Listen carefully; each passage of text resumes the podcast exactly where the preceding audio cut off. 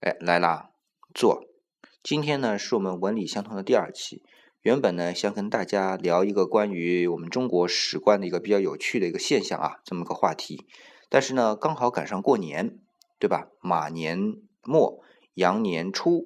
那么趁这个时候呢，我要不就改一下，讲一个跟过年相关的一个话题。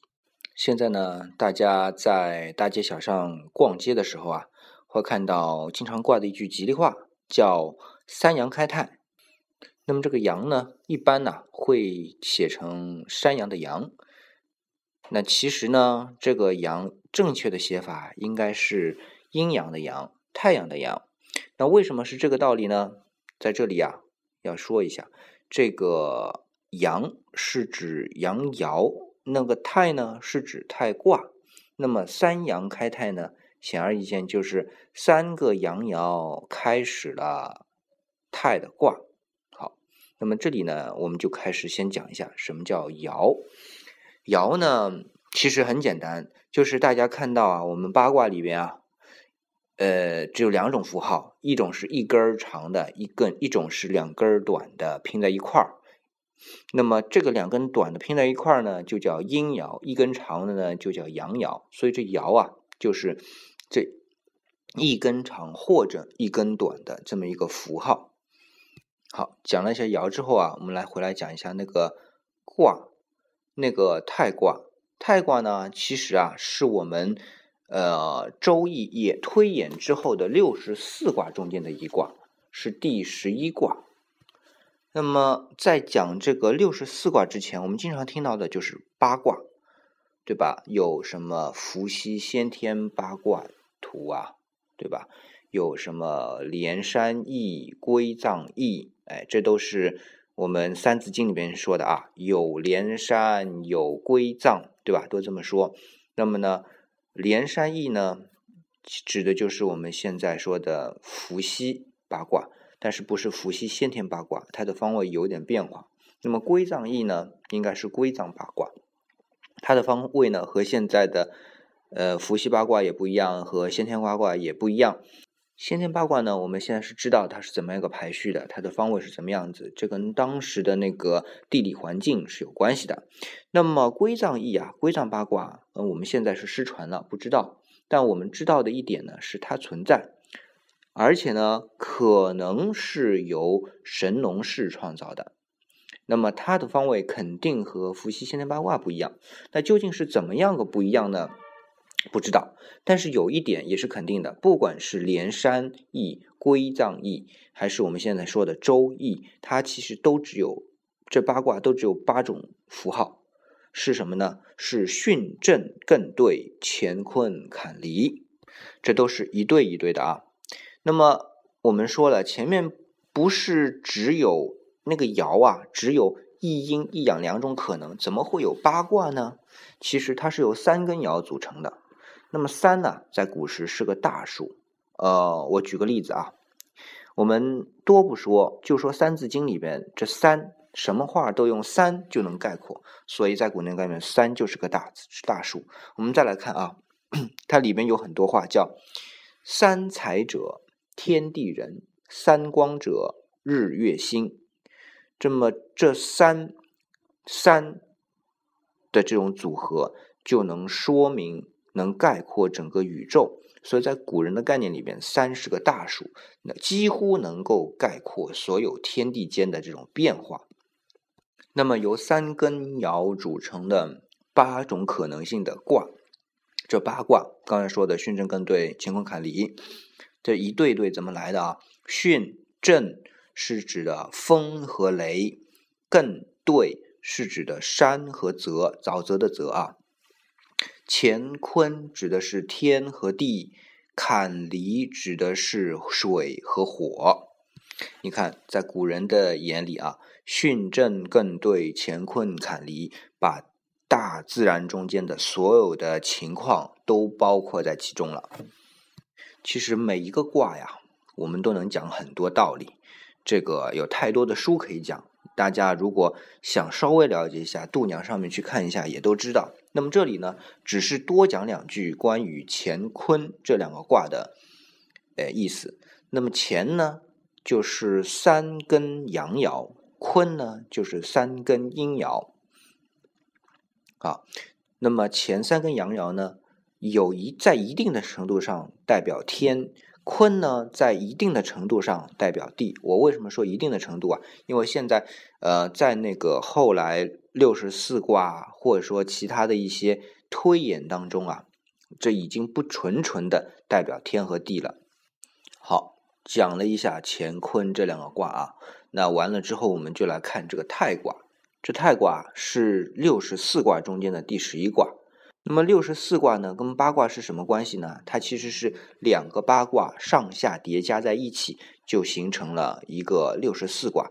那六十四卦呢，是我们的《周易》呃中间的推演出来的。那么《周易》呢，是传说啊，是我们周文王在被那个商纣王囚禁的期间呢，啊推演出来的。那么它的卦象是什么样子的呢？呃，它卦象是这样的啊，下面三根阳爻，上面三根阴爻，也就是说，下面是一个八卦的乾卦，上面是一个八卦的坤卦，这么一个形象。或者再换句话说吧，就是下面是个天，上面是个地。哎，有人就说了，这是个什么卦？看上去怎么这么不稳呢？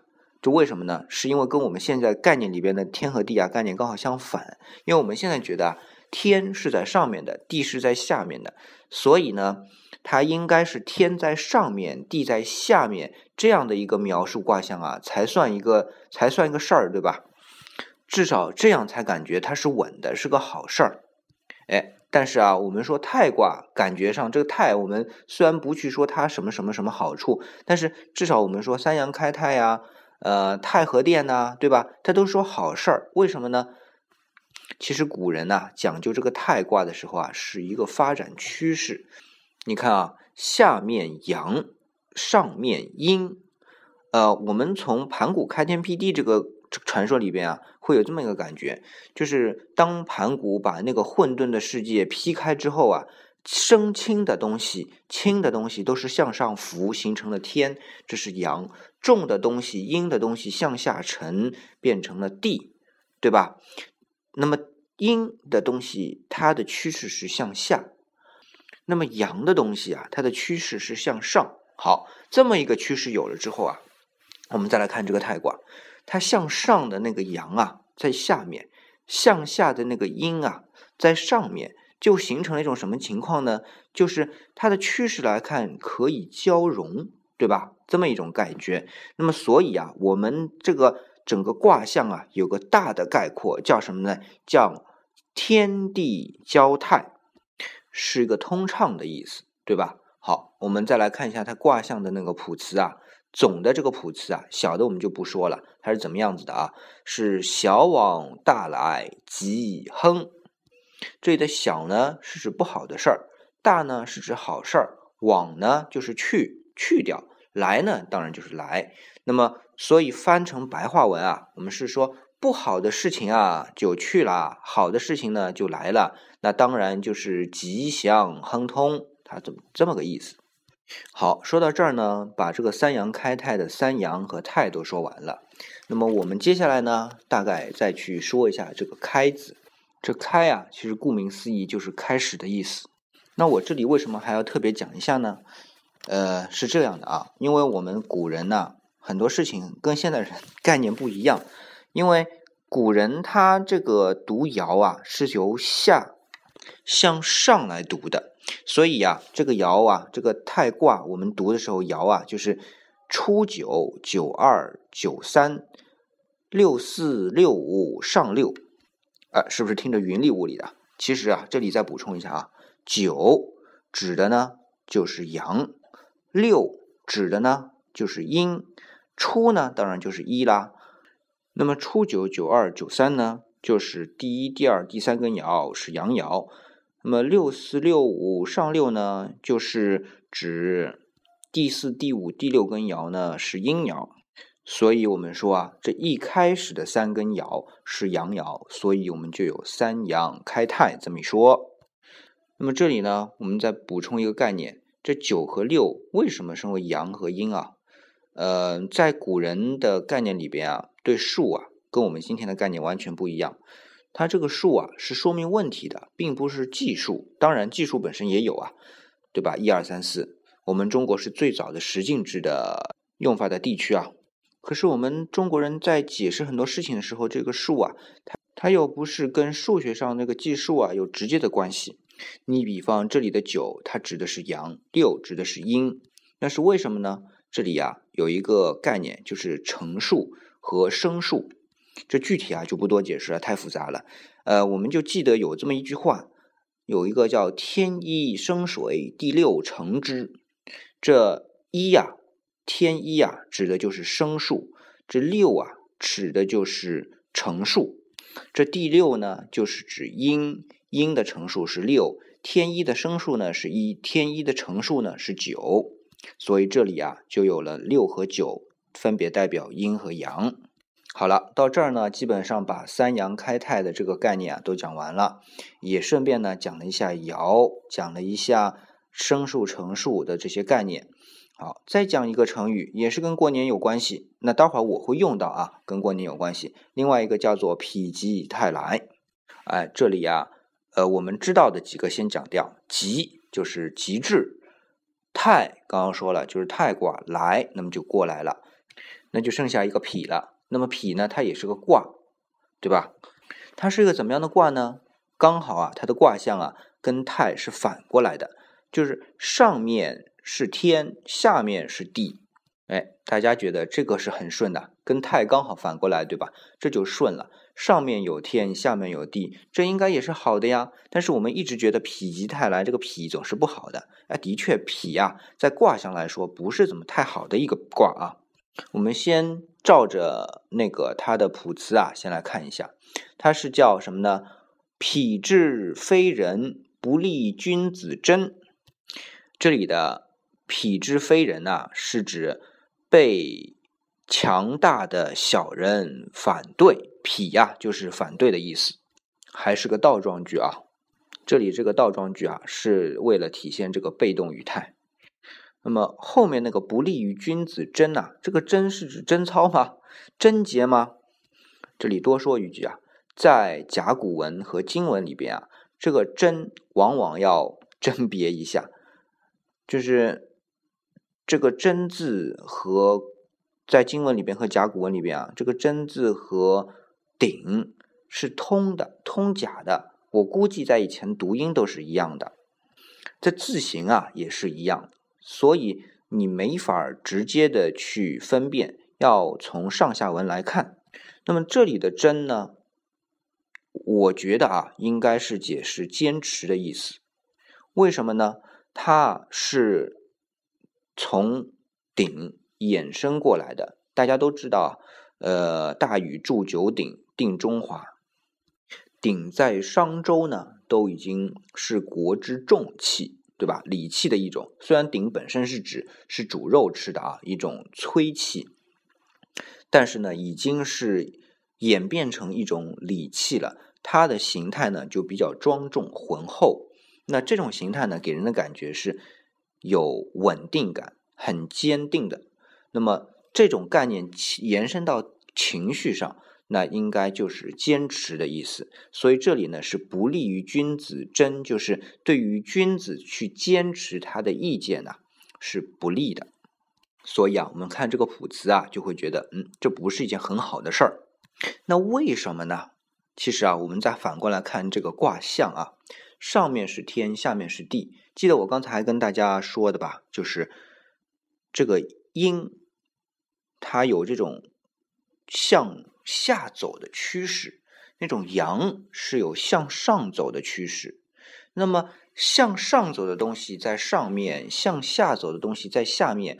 那向上的已经向已经在上面，它再向上和向下的东西再往下走，永远都不可能交融在一起。这个就叫什么呢？叫天地不交了。原来我们讲太卦的时候是天地相交。那么，所以啊，这整个卦还有一个卜辞，叫做“不交不通，大往小来”，那就是好的事情走掉了，小事情、不好的事情来了，所以就是相互之间不沟通嘛。我们经常说，现在是和谐社会，和谐社会就要太，要沟通，那不沟通就不和谐了嘛。好，讲到这里啊，我们再来讲这个极发展到极致。那么，为什么还要再回过头来说一下极呢？是因为这个否卦和泰卦，其实在六十四卦当中啊是挨着的。泰卦呢第十一卦，否卦呢是第十二卦。那我们知道，中国这个两仪相换这种概念啊，一直是有的。也就是说，当不好的事情一直发展、发展、发展、发展到极致的时候，好的事情、好的趋势就会来了。这样呢，所以就会出来这个成语叫“否极泰来”。好，关于这个否卦，我再举个例子吧。我觉得这个例子啊，在我们生活当中经常有。所以比较典型是这样的哈，有一次呢，我是去倒水。一般来说啊，倒水总是先倒一些热水在杯子里，然后呢再接一些凉水，这样呢，哎，当你喝的时候啊，这杯水啊总体是温温的，那么下面呢也不会太凉，上面也不会太热，喝着极其舒服，对吧？那么有一次我去倒水啊，我就脑子想着其他的事儿。就胡乱的就倒，结果呢是先接的是凉水，再接的是热水。那么因为脑子也糊里糊涂嘛，对吧？然后接了水就往嘴里喝，一碰到嘴唇啊就烫到了。哎，你说我这杯子有凉水有热水，那么怎么热水就烫到了下面凉水呢？哎，这就是这个问题啊，因为凉水啊它性啊向是阴向下沉，热水呢它是。性是阳，向上升。那么向上升的东西在上面，向下沉的东西在下面，两者不交互，这热的还是热，凉的还是凉，不交互在一起，这杯水就温不了。所以啊，就烫到我的嘴唇了。我觉得啊，这就是一个最形象的一个皮卦。好，讲了这么多啊，那么回过头来，我这样说了，为什么说把这两个成语放在今天，在过年之前要说呢？是这样的。三阳开泰，我们先不说它这个阳啊是山羊的羊还是太阳的阳，反正终究呢，对于来年来说，我们现在一定要开一个好头，对吧？这样呢，将来整个一年的趋势啊，都会是向好的方向去发展。所以这个三阳开泰啊，就我今天当做一个吉利话送给大家，作为一个对于未来的一个美好的祝福。那为什么还要说否极泰来呢？我要多说两句啊。这个马年呢，我周围的很多小伙伴啊，总觉得过得不是特别的好。不是说迷信哈，但是很多小伙伴觉得，呃，犯太岁。哎，这个我们不去管它。但是呢，既然不好嘛，那么趁新的一年来的时候啊，我们也图个吉利。就是不好的事情啊，呃，它终究要发展，发展到极致啊，它就会变成一个好的趋势了。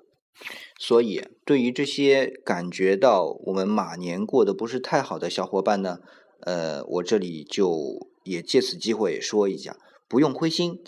新的一年啊，我们就否极泰来，对吧？这样呢，将会有一个很好的发展趋势。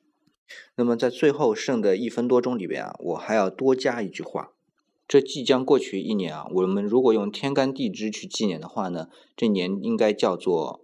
甲午年，大家一听感觉到了吧？是甲午海战，对吧？那也是一个马年。这甲午海战离现在多久了呢？一百二十年的时光。记得在马年刚开始的时候啊，大家小伙伴在微信里面经常会刷一个什么东西呢？马上放个什么东西，就是会感觉是马上有什么，马上有什么。